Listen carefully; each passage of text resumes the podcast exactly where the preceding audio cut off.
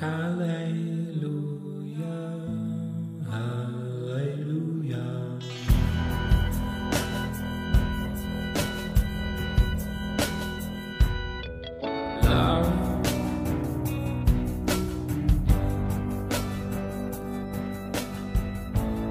Hey, ¿qué onda amigos? ¿Cómo están? Bienvenidos a un episodio más de Polos Abstractos, en esta ocasión el episodio 31. Y vamos a continuar con esta línea de salud mental, de salud emocional, que la neta a mi gusto ha estado chido.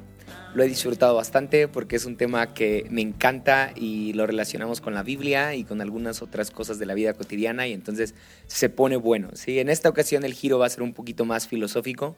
Si es que te gusta la filosofía, qué chido, creo que le vas a agarrar amor a lo que vas a escuchar en los siguientes minutos.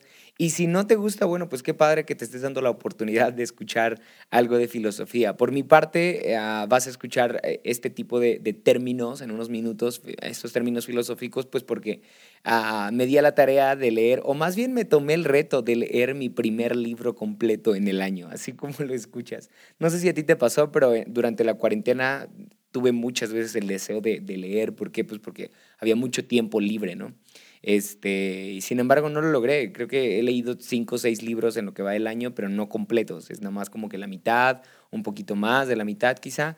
Sin embargo, en esta ocasión, para mi orgullo, ya terminé mi, mi primer libro del año. Entonces, uh, es un libro filosófico que tenía desde la universidad y ahora ya me di la tarea de leerlo. Y bueno, de ahí salió la inspiración para lo que vas a escuchar en los siguientes minutos. Espero que lo disfrutes bastante, que lo puedas compartir y que podamos dialogar quizá en un futuro acerca de lo que escuches acá.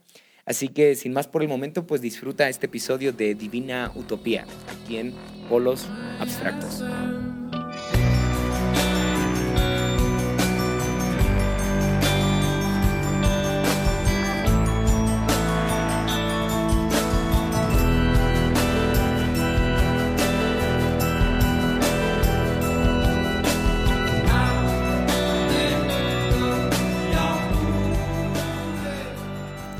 Me gusta mucho la palabra utopía. Ah, me gusta mucho cómo se oye.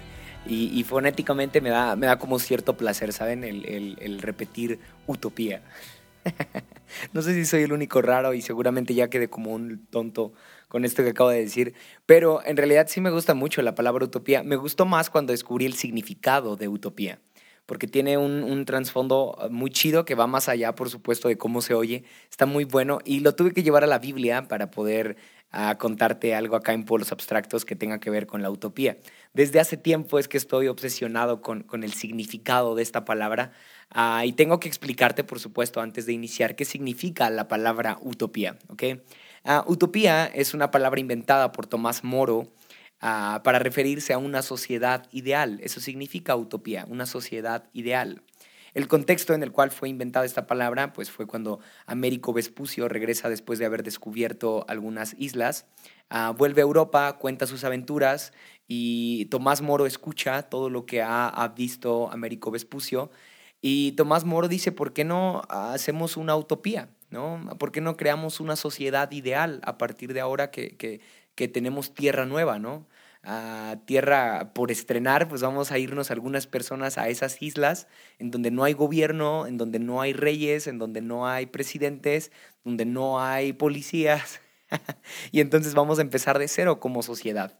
Y Tomás Moro se refería pues a que, a que en, esos, en esos lugares no iba a haber precisamente una autoridad, sino que todas las personas que iban a vivir en esas islas ah, iban a ser racionalmente organizadas, es decir, que iban a usar bien su cerebro.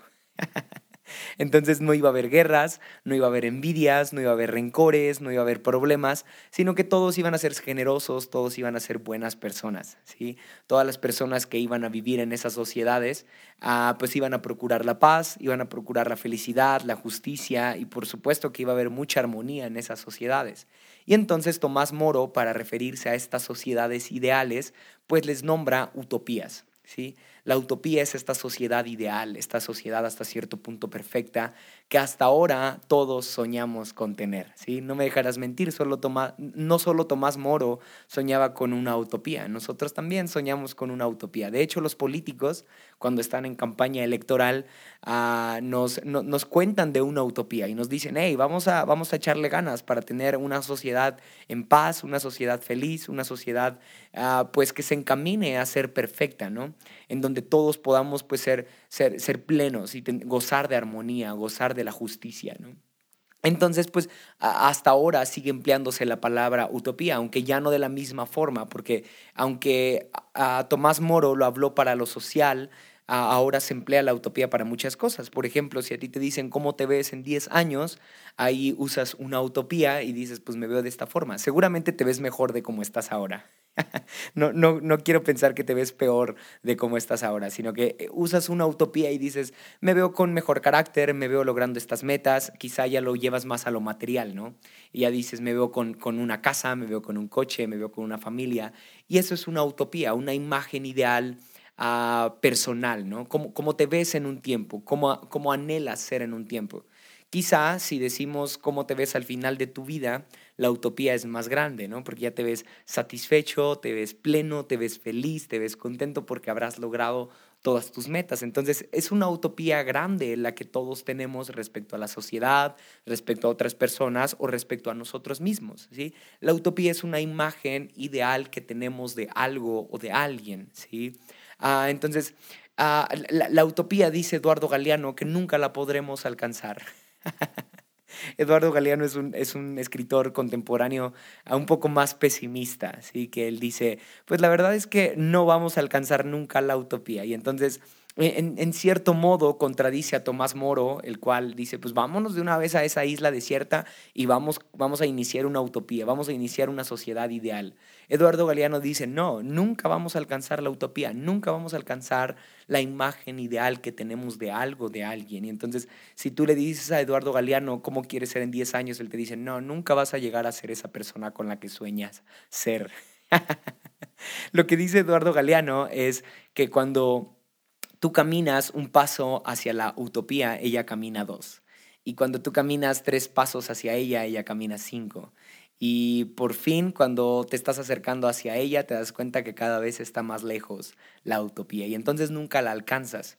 Sin embargo, dice Galeano que la ventaja de la utopía es que aunque no la alcancemos, probablemente estamos siendo mejores personas de como éramos antes. ¿sí? Entonces, Eduardo Galeano no es como tal que diga que la utopía no existe, sin embargo, no la podremos alcanzar. Ah, lo que sí podremos alcanzar pues son quizá metas a corto plazo que nos garanticen que estamos caminando hacia la utopía, ¿no? Quizá pequeñas metas ah, visibles, tangibles, que estamos viendo en el día a día, ah, que, que nos llevan hacia la utopía. Por ejemplo, Ah, con lo que pasó hace un tiempo ah, de George Floyd, nos dimos cuenta que como sociedad estamos muy mal y entonces diríamos, ah, estamos muy lejos de la utopía, estamos muy lejos de ser esa sociedad ideal de la cual hablaba Tomás Moro. Sin embargo, no sé si te has dado cuenta, pero creo que muchas personas se han vuelto más empáticas, ¿no? Y entonces Curiosamente, paradójicamente, estamos lejos de la utopía, pero hemos aprendido a ser más empáticos con, esto, con esta situación de George Floyd, ¿no? con esta situación del racismo. ¿sí? Hemos aprendido a ser más interesados en el otro y entonces pareciera que la utopía se está alejando de nosotros, pero no, estamos caminando hacia ella, estamos aprendiendo a, a ser más empáticos y estamos aprendiendo a caminar hacia la utopía. ¿sí? En el caso del pensamiento de, Eduardo Galeano, en el cual estamos aprendiendo a hacer algo, a pesar de que no alcanzamos a, la utopía, bueno, yo diría, en, muchas cosas personales nos pasa lo mismo, ¿no? Ah, quizá te pones la meta de, leer, ¿no? Voy a ser un buen lector, pero no lees ni 10 minutos al día. Entonces, para poder alcanzar la utopía tenemos que empezar con, con pequeñas metas a corto plazo, ¿no? Con, con pequeños logros que sean visibles, que sean tangibles. Tal vez no es la meta utópica, ¿no? tal vez no es la imagen ideal que quiero llegar a tener o que quiero llegar a lograr. Sin embargo, las pequeñas metas que logro en el día a día me ayudan a creer que sí, estoy caminando hacia la utopía, ¿no? ¿Qué dice la Biblia acerca de la utopía? Ese es el punto central de este episodio. ¿Qué dice Dios acerca de la utopía? Porque hasta ahora pues no hemos dejado de hablar de utopía en un plano moral, en un plano humano. Sin embargo, creo que la utopía divina va más allá de pensamientos humanos, va más allá de pensamientos terrenales. Y una, una sociedad muy utópica de la Biblia, pues es precisamente el pueblo judío, el pueblo hebreo, los israelitas, ¿no? Ah, ¿Te acuerdas cuando los israelitas son sacados de Egipto? Moisés viene y les cuenta una utopía. Entonces, antes de Tomás Moro y antes de Eduardo Galeano, la Biblia ya había hablado de la utopía. Está increíble eso, ¿no? Viene, viene, viene Moisés y le dice al pueblo, hey, Dios me ha dicho que hay una, hay, un, hay una ciudad, hay un lugar, hay una tierra en donde fluye leche y miel. Y les abre la mente para que ellos sueñen con algo más grande, porque ellos eran esclavos, comían ajos y cebollas y, comían mal, tenían una condición deplorable. Y entonces el pueblo de Israel sale de Egipto con una utopía en la mente, ¿sí? Tenían un sueño de una sociedad ideal, de una ciudad perfecta, de una sociedad abundante, de una sociedad en donde no iba a haber un, un faraón sobre ellos, sino que ellos iban a poder vivir en paz, poder vivir en armonía, ¿no? Y entonces ahí ellos se, se encaminan hacia su utopía, ¿no? Ellos empiezan a caminar hacia una sociedad perfecta, una sociedad feliz, ¿sí? Donde fluye leche y donde fluye miel, ¿sí? donde hay abundancia. Los hebreos son una sociedad muy utópica. Siempre están caminando hacia esa promesa que Dios les tiene, hacia, hacia esa promesa que Dios les hizo desde el Antiguo Testamento. En el caso del libro de Hebreos, ¿sí? un libro dirigido precisamente a esta sociedad utópica, a esta sociedad que siempre está buscando una imagen ideal que alcanzar, pues el escritor de Hebreos viene y les, viene, viene y les comenta en el capítulo 12, versículo 1, una utopía divina. ¿Sí? Porque el, pueblo de Israel, el pueblo hebreo, está tan obsesionado con una utopía visible, con una utopía humana, ¿sí? que se frustran y se cansan y entonces la, la, utopía que tenían del Cristo pues era un Cristo militar, era un Cristo fuerte y de repente lo ven llegar como un hijo de carpintero que nace en un pesebre y que empieza a hacer unos cuantos milagros y que ah, pone la otra mejilla y que es llevado a la cruz y ellos se dan cuenta que su utopía humana no es tan parecida a la utopía de Dios y la frustración que ellos tienen es por qué Dios no está cumpliendo a nuestras expectativas, ¿sí? ¿Por, qué no estamos viendo la imagen de Dios que nosotros creemos?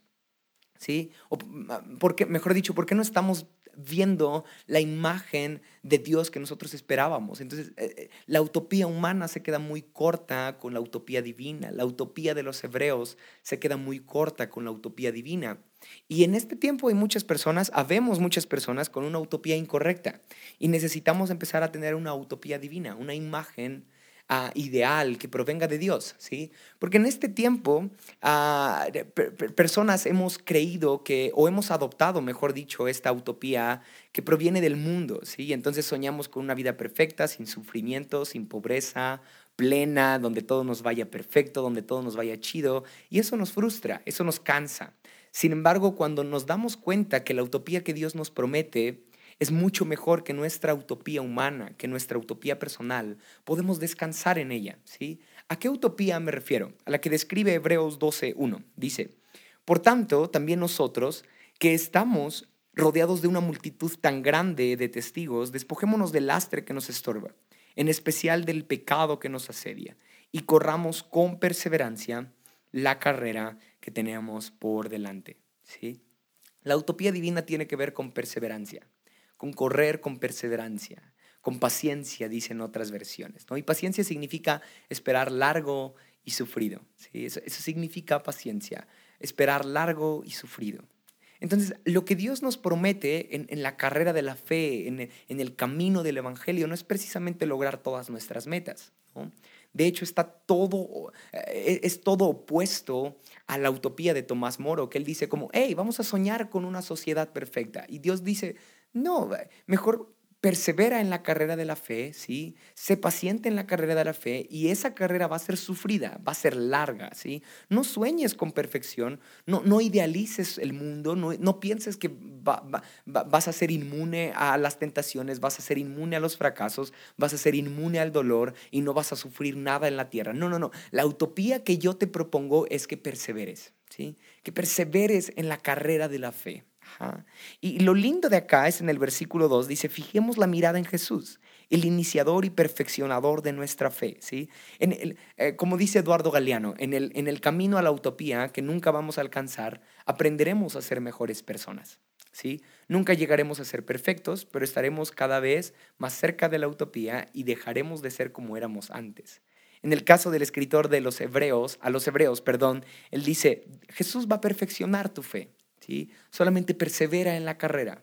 No desmayes, ten ánimo, persevera, ten paciencia y en el camino verás cómo Dios va a ir perfeccionando muchas cosas en ti, ¿sí? Y me encanta el versículo 3 porque dice, así pues, consideren aquel que perseveró frente a tanta oposición por parte de los pecadores para que no se cansen ni pierdan el ánimo, ¿sí? Consideren a aquel, ¿a quién aquel? A Jesús, ¿sí? Consideren a Jesús, el que perseveró, es decir, el primero en perseverar fue Cristo el primero en, correr. no, no, es, no es pleonasmo, ¿ok? En correr la carrera fue Jesús, ¿sí? El primero en hacer todo, en perseverar, en ser paciente, en ir a la cruz fue Él. Entonces, véanlo a Él, ¿sí? Dice el versículo 2, fijemos la mirada en Jesús, ¿sí? Pongamos la mirada en Él, para que así no nos cansemos ni perdamos el ánimo. Mm. En, los episodios pasados hemos hablado acerca de salud mental, de salud emocional, ¿sí? De cuántas veces estamos cansados y perdiendo el ánimo. Bueno, en el caso del escritor a los hebreos, él dice, pues pon la mirada en Jesús, ¿sí? Date cuenta de que Él es la imagen que tienes que seguir. Mm, eso tiene que ver mucho con la utopía, ¿sí? Jesús es nuestra utopía. No soñamos con ser alguien mejor en 10 años, ¿sí? Si a mí alguien me pregunta cómo te ves al, final de tu vida, quiero verme más como Jesús, quiero parecerme más como Jesús cuando deje de respirar. ¿sí? Quiero que en mi último aliento yo pueda decir, me parezco más a Jesús. ¿sí? Él es mi utopía, Él es la utopía divina que, que, vino a la tierra y que me enseñó cómo correr. Él, él vino y Él hizo todo antes. Qué linda la gracia de Dios, que no nos da un instructivo nada más de cómo hacer las cosas, sino que Él viene y nos enseña cómo se hace. Él es el que viene, se para enfrente de mí y Él me dice, ok, vamos a correr la carrera. Lo único que te toca a ti es fijar tu mirada en mí y darte cuenta de hacia dónde voy. Y a su tiempo alcanzarás las metas que, que, quieres, ¿sí? las metas que, tienes, pero tu, tu, principal meta, tu principal utopía soy yo. ¿sí? No es nada que puedas lograr en el mundo, no, es, no, no tiene nada que ver con moralidad, ni con ética, ni con valores, tiene que ver con parecerme más a Jesús. Esa es nuestra utopía de los que creemos en Dios. Cristo es nuestra utopía, a Él es a quien seguimos, Él es la imagen ideal la cual desearía, la cual debemos desear ser, ¿sí? Y he preparado algunas ideas que tengo acerca de por qué debemos fijar la mirada en Jesús, por qué la utopía divina debe ser más importante que la utopía humana, ¿sí? Por qué debemos añorar ser más como Cristo, por las ventajas que tiene parecer, fijar la mirada en Él, mejor dicho, ¿no? Y, son algunas que, creo ah, son muy prácticas, las puedes anotar si quieres, si tienes ahí donde, donde hacerlo. la primera es que cuando fijamos la mirada en Jesús, dejamos de poner atención en las circunstancias sobre las cuales no tenemos control, ¿sí? Dejamos de expresarnos de esta forma, dejamos de decir cosas como, mira cuán difícil es mi situación. Hey, no tenemos el control sobre eso, ¿no? Quizá la utopía humana nos dice, hey, tú tienes el control, ¿no? Eso es lo que decía Tomás Moro. Tú, tú puedes ser racionalmente organizado, tú tienes el control sobre, sobre tu vida, tú tienes el control sobre tus actos, ¿no? En el caso de la utopía divina, cuando miramos a Jesús y nos damos cuenta que Él es a quien seguimos, Él nos dice como, hey, no mires el, eh, la situación difícil que está a tu alrededor, tú no tienes control de ella. ¿sí? Dejamos de expresarnos de esta forma, como mira la gente que tengo que aguantar, ¿no? O, no se espera que nadie sirva a Dios en mi iglesia, no, yo no espero que nadie crezca en este ambiente, ¿no? Bueno, porque estamos mirando a nuestro alrededor, pero pongamos la mirada en Jesús. Él es la utopía divina, Él es, él es nuestra meta, a Él es a quien seguimos, e, él, él, es el que vino, hizo todo en la cruz por nosotros y a Él es a quien seguimos. ¿okay? Ah, cuando miramos a Jesús, segunda cosa, ah, perdemos de vista los sentimientos contradictorios. Cuando fijamos la mirada en Jesús, dejamos de mirar entonces los sentimientos contradictorios. Sentimientos como estoy tan derrotado, ¿sí? estoy tan cansado, Estoy tan poco motivado que obviamente no espero resistir cuando me siento así, ¿sí? Dios tendrá que cambiar mis sentimientos antes de que continúe, porque no son los sentimientos correctos. Me siento fracasado, me siento desanimado, me siento cansado, ¿no? Y dice el versículo 3 de Hebreos 12, pongan la mirada en Jesús, consideren a aquel que perseveró frente a ustedes, ¿sí? para que no se cansen ni pierdan el ánimo. Entonces, hey, pon la mirada en Jesús, no en los sentimientos contradictorios. Igual y sí, nunca alcanzaremos una sociedad ideal, ah, de acuerdo a la perspectiva de Tomás Moro, pero ah, seguramente si miramos a Jesús, entonces y ponemos la mirada fijamente en Él, entonces dejaremos de, prestar atención a sentimientos contradictorios. ¿sí? Quizás si ha habido sentimientos contradictorios ah, para ti en esta temporada ha sido porque has dejado de mirar a Jesús. ¿sí? Pero Él es nuestra utopía, Él es la imagen ideal la cual tenemos que seguir. El tercero, cuando miramos a Jesús fijamente, dejamos de mirar los problemas personales de largo plazo. ¿sí? Esos personales, esos, perdón, esos problemas personales que venimos acarreando desde la infancia, ¿no? Como nuestro carácter, ah, por ejemplo, tengo debilidades de carácter tan profundamente arraigadas que no las puedo eliminar de un día para otro, ¿estás de acuerdo? Y entonces vengo con Dios y le digo como, no puedo ser útil para ti en este estado, necesito abandonar la carrera de la fe y, y vuelvo ya que esté más sano. ¿no? Entonces, cuando pones la mirada en Jesús, dejas de mirar tus problemas personales de largo plazo. Hay, hay cosas en tu vida que va a llevar mucho tiempo cambiar, mucho tiempo desarraigar, ¿sí? Pero, hey, nuestra utopía personal no puede ser más grande que la utopía divina. Si mi meta es, bueno, dejar de ser tan, tan, tan pesimista, ¿no? Un ejemplo, esa es, mi utopía. En 10 años, en un año quizá, tengo que dejar de ser tan pesimista. No, esa, esa no puede ser mi, mi utopía. ¿Por qué? Porque llevo toda la vida siendo un pesimista. ¿sí? Mi utopía tiene que ser ser más como Jesús. Es la utopía divina. Ser más como Cristo, tener más fe, más confianza, como Él lo ha hecho. ¿sí? Mirar a Jesús, cómo es Él, cómo es su carácter en esto, cómo se comporta, cómo piensa Jesús. ¿sí? Y la última, cuando pongo la mirada en Cristo y lo estoy siguiendo a Él y Él es mi utopía, Él es la imagen ideal la cual sigo, dejo de compararme con otros. ¿sí? Dejo de pensar que estoy en desventaja. ¿Por qué? Porque el, el que me llamó, ¿sí? el que perseveró por mí, el que fue paciente por mí, el que, el que vino y murió y resucitó por mí, Él es el que me ha llamado. Entonces no hay motivo para compararme con otros. ¿sí? Dejo de decir cosas como, mira cuánta ventaja me llevan, ¿sí? mira cuánto tiempo que, que, que, esas personas llevan corriendo, corriendo, llevan más tiempo que yo, por supuesto que yo no voy a ganar porque ellos ya están bien entrenados, ya saben lo que hacen, ya llevan mucho tiempo en el Evangelio. ¿no? Y entonces Ah, cuando ponemos la mirada en Cristo y nos damos cuenta que Él es nuestra utopía y que Él es a quien seguimos, dejamos de mirar la carrera de otros, porque eh, eso es lo que dice el escritor de Hebreos. Pongan la mirada en Cristo corran con él, no corran con otros, no pongan la mirada en cómo va la carrera de otros, ¿sí?